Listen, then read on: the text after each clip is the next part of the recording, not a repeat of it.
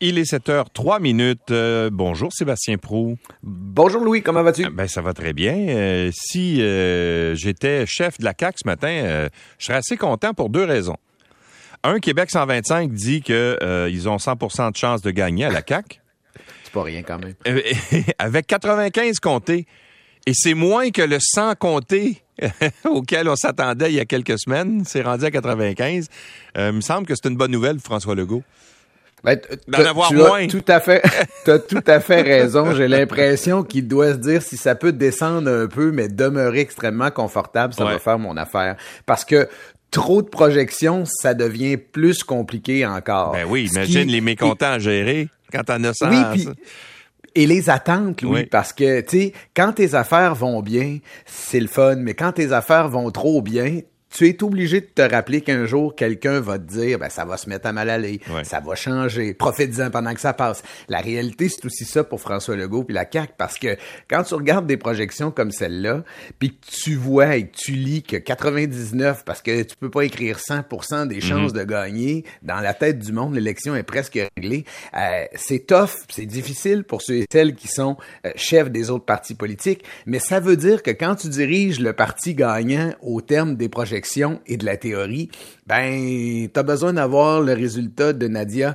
euh, Comaneci au jeu de 76 euh, pendant les élections, parce que si t'as 7 sur 10, ce qui pourrait être très bon en termes électoraux, euh, peut avoir l'air d'une mauvaise semaine, d'une mauvaise journée ou d'une mauvaise campagne, parce que les gens seront hmm. impitoyables avec le gagnant déclaré d'avance. Et dans un contexte comme celui-là, j'ai l'impression qu'ils souhaitent que les s'estompe un peu.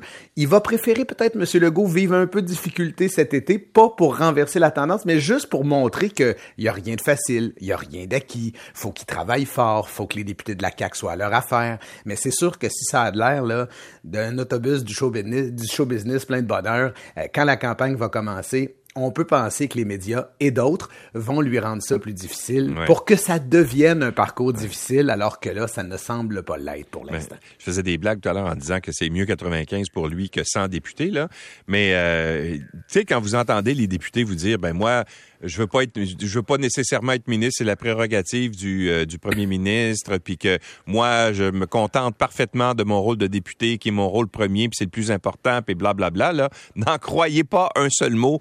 Tout le monde, quand euh, le Conseil des ministres est en train de se former sur le bord de son téléphone, garde son cellulaire à côté du lit au cas où le téléphone sonnerait, n'est-ce pas?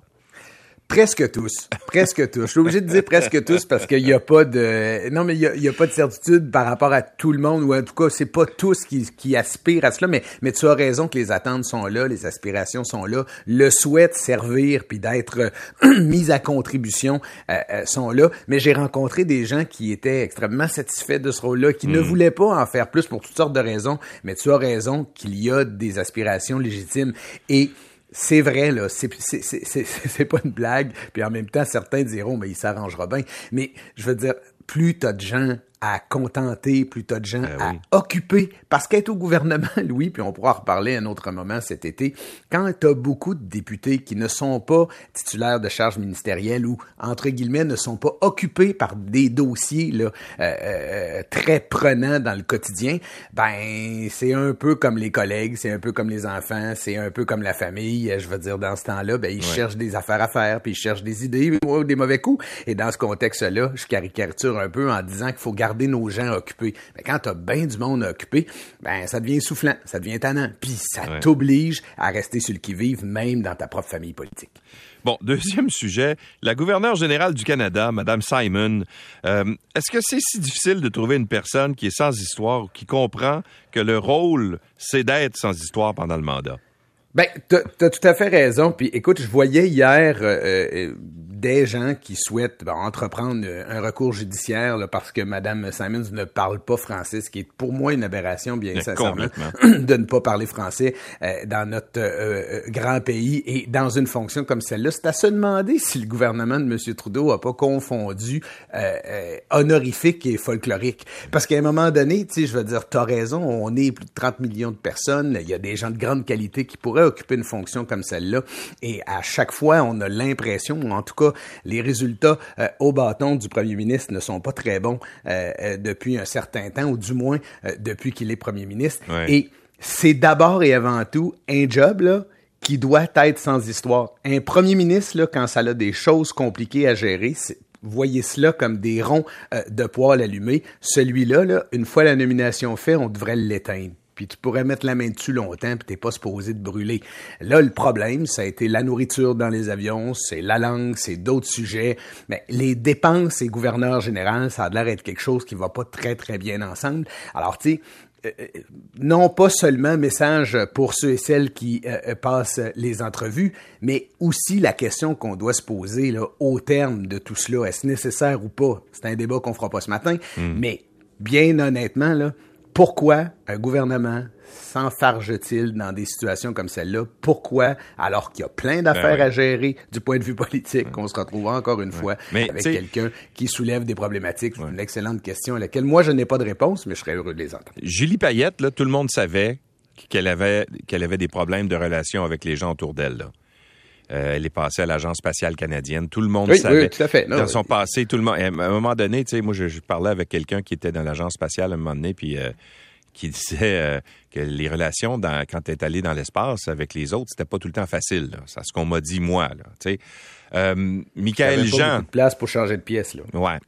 Michael Jean, Adrian Clarkson avec ses dépenses somptuaires aussi, puis ses vols en avion, puis tout ça. Puis il y a juste à peu près David Johnston des dernières années qui était à peu près qui, dont on a à peu près pas entendu parler. Tu sais, il, il était drabe comme les, les, alors, tu sais, lui, il a pas.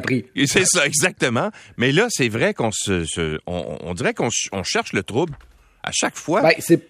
C'est peux pas croire que Justin Trudeau a, pas vu ça, lui, que nommer quelqu'un qui parle pas français, ça allait soulever des vagues. Non, puis ce qui est inquiétant au terme de l'exercice, c'est d'avoir procédé quand même à la nomination. Ben oui. Je comprends euh, euh, qu'elle représente quelque chose euh, pour le Canada, puis que c'est l'accession d'une personne autochtone à un poste très important dans cette organisation qui est euh, euh, le pays du Canada, mais ça demeure qu'il y a des conditions préalables essentielles. C'est comme une condition sine qua non pour moi d'occuper un poste comme celui-là. Et actuellement, ben, c'est zéro pour les conditions. Puis c'est zéro également pour la gestion parce que de devoir expliquer, justifier, euh, parler encore une fois des dépenses après un voyage officiel fait avec l'armée canadienne mm. dans un pays du monde, c'est une autre occasion ratée d'avoir quelqu'un qui fait je vais le dire comme ça, honneur à la fonction, ou en tout cas qui procure au gouvernement la mm. satisfaction d'être à la hauteur de la fonction. Exact. Bon, et le suivi de la semaine, on parlait hier de ces femmes euh, ukrainiennes qui arrivent au Québec pour euh, fuir la guerre. Et puis finalement on refuse à leurs enfants d'obtenir des, euh, des, des, places en garderie à 8,70 ben là, euh, ça changera pas. Ça va rester comme ça. Non, puis j'ai été surpris, moi, Louis, parce que tu te souviens, on a eu cette discussion-là cette semaine, puis même l'attaché de presse du ministre qui disait appeler au ministère, ce qui est, ce qui est toute démonstration, qu'il soit qu'il se passe quelque chose, soit qu'il y a une discussion, soit qu'on n'a pas de contrôle sur l'appareil bureaucratique, et vraisemblablement de deux choses l'une. Ou bien c'est la bureaucratie qui a gagné, ou bien quand le ministre se choque, ben, il fait peur à personne, parce que dans le contexte actuel, je veux dire, la décision, semble-t-il, ne changera pas.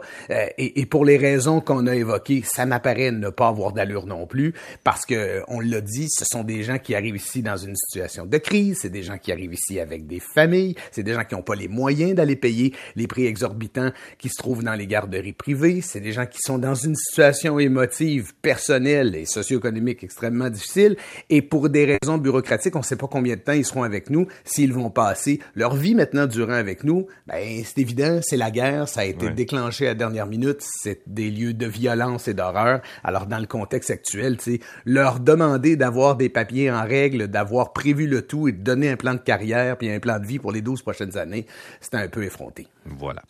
Monsieur Pro, merci beaucoup d'avoir été là. Euh, tu es en vacances la semaine prochaine, si oui, je m'abuse? Je, je, serai à l'extérieur. Ce sera peut-être difficile de me rejoindre pendant une petite semaine, mais je vous retrouve le 11 avec grand plaisir, Louis, pour le reste de l'été. Et ce sera Michel Courchaine qui va être avec nous la semaine prochaine. Ah, ben vous la saluerez. Ben oui, j'ai bien hâte. Euh, ancienne ministre euh, libérale, bien sûr, qu'on n'a pas vu euh, beaucoup, comment dire, dans l'espace public depuis, depuis quelques années. Alors, ça va être qu'un grand plaisir qu'on va la recevoir la semaine prochaine. Merci, Sébastien. Et à l'autre semaine. Salut, bonnes vacances. Salut. Salut bien. Merci.